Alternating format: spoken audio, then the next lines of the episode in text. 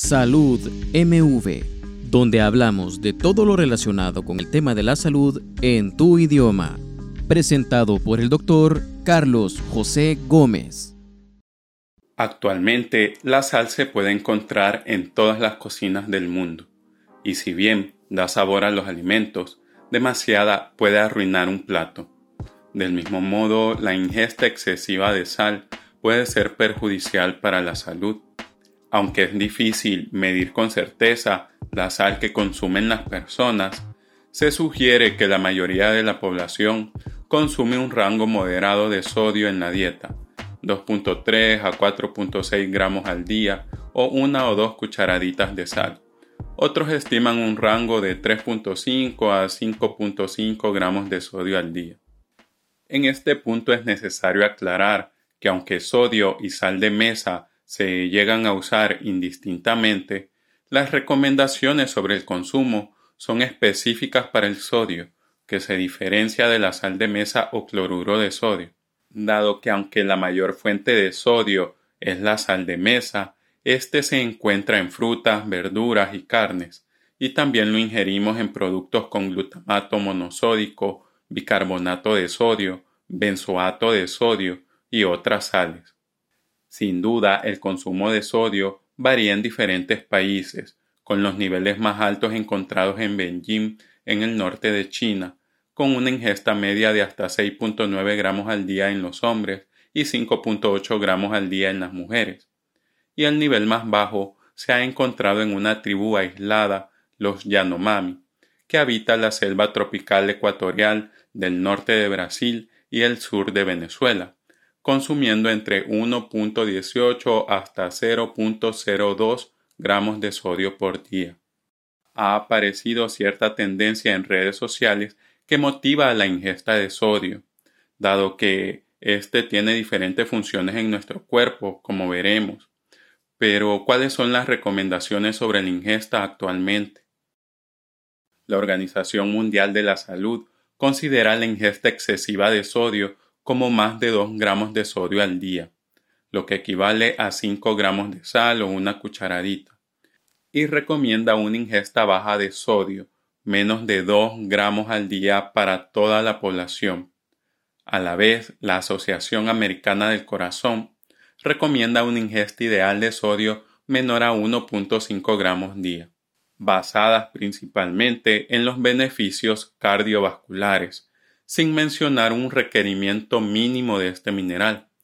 Por el momento no parece haber desacuerdo en que demasiado sodio es malo. La discordia se encuentra en cuánto sería el mínimo. Entendamos que el sodio no parece ser un veneno que debamos evitar a toda costa. Este juega un papel importante en varias funciones biológicas, incluyendo el equilibrio de líquidos, la conducción nerviosa, la contracción muscular, el equilibrio ácido-base y la secreción de algunas enzimas digestivas. El cuerpo siempre busca mantener un equilibrio en la cantidad de sodio en su interior, eliminándolo por la orina o reteniéndolo. Siendo parte de la crítica contra la reducción al mínimo del consumo de sal, el enfocarse únicamente en los efectos del sodio sobre la presión arterial y el riesgo cardiovascular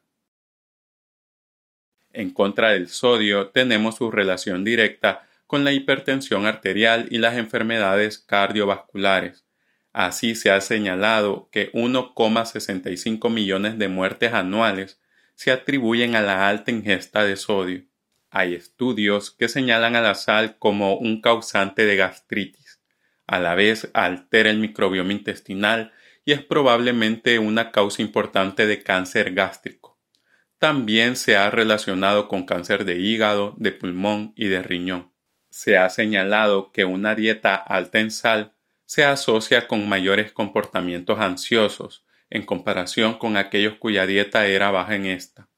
A la vez se sugiere que la sal influye en la respuesta inmune y que el alto consumo de sal podría promover un estado proinflamatorio. En contraste, se ha visto que la reducción del consumo de sal activa el sistema hormonal conservador de sodio, aumentando la angiotensina y la aldosterona. Las hormonas del estrés en particular, la adrenalina y la noradrenalina, y aumenta el colesterol y los triglicéridos. Entonces, faltan estudios que aclaren ambas posturas para que podamos determinar hasta dónde debemos bajar el consumo de sodio con mayor precisión. Ante todo esto, las preocupaciones sobre no obtener suficiente sodio no parecen ser un problema real. No hay evidencia confiable de que ingerir menos de 2 gramos de sodio al día sea un riesgo para la población general. Se argumenta que el cuerpo necesita solo una pequeña cantidad de sodio, menos de 0.5 gramos al día, para funcionar correctamente. Eso es menos de un cuarto de cucharadita de sal. Muy pocas personas se acercan a ingerir menos de esa cantidad, mientras la población Yanomami es evidencia de que un estilo de vida con un bajo consumo de sodio es posible, acompañado de buena salud. Claro, hay particularidades por las que la directriz de reducir al mínimo el sodio no pueden aplicarse a todas las personas. Hay quienes pierden grandes cantidades de sodio en el sudor, como los atletas de élite, y los trabajadores expuestos a un gran estrés por calor, como trabajadores de la fundición y bomberos. También están aquellos que por condiciones médicas se les recomienda aumentar su consumo pero entendamos que estas son excepciones en las que la valoración por un profesional es necesaria. A la vez, la mayor ingesta de sodio proviene de alimentos ultraprocesados, donde se utiliza como conservante para mejorar los sabores y mantener el color y el volumen de la carne, entre otros. Entonces, entre el 70 al 80% del sodio que se consume proviene de alimentos empaquetados, no del salero de la cocina. En la práctica se les permite a los fabricantes agregar sodio a los alimentos procesados sin límite, mientras la única regulación que se está haciendo es etiquetar aquellos productos con alto contenido de sodio. El sodio se encuentra en grandes cantidades en encurtidos, pescados salados, bebidas carbonatadas, condimentos, diferentes variedades de salsas, lácteos y carnes procesadas. A la vez, algunos alimentos tienen un alto contenido de sal, pero no tienen un sabor salado. Por ejemplo, pasteles, cereales, pan, chocolates y otros procesados, por lo que siempre conviene revisar las etiquetas.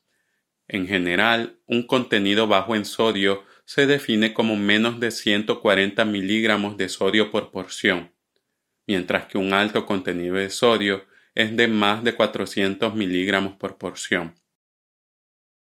Los alimentos salados saben mejor, y esto aumenta el deseo de comer grandes cantidades, y es parte de lo que los hace hiperpalatables, junto con el azúcar y las grasas.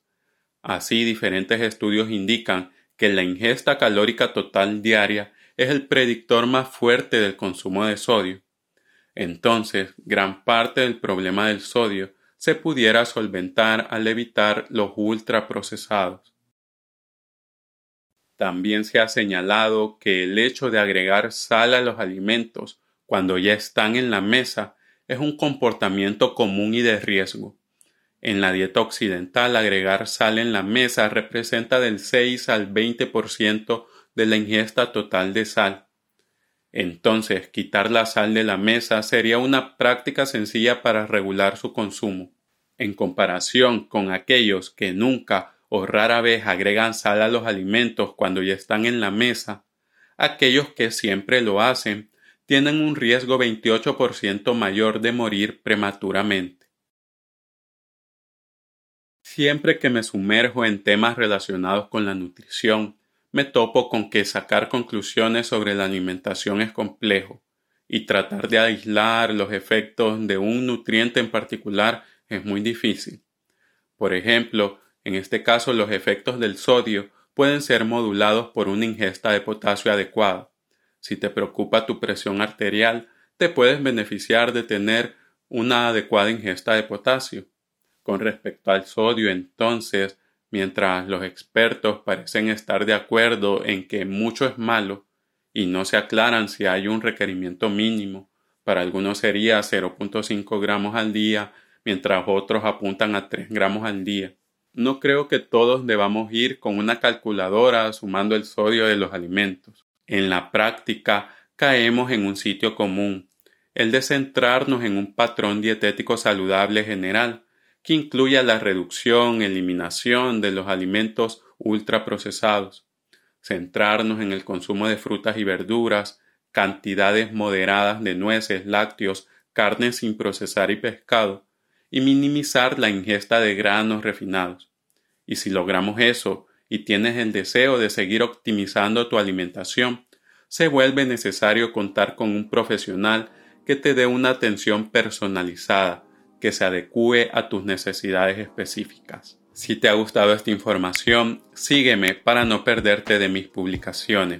Te dejo el enlace en la descripción en donde puedes encontrar mis fuentes. Estoy agradecido de contribuir a que la información en salud sea de libre acceso en Internet.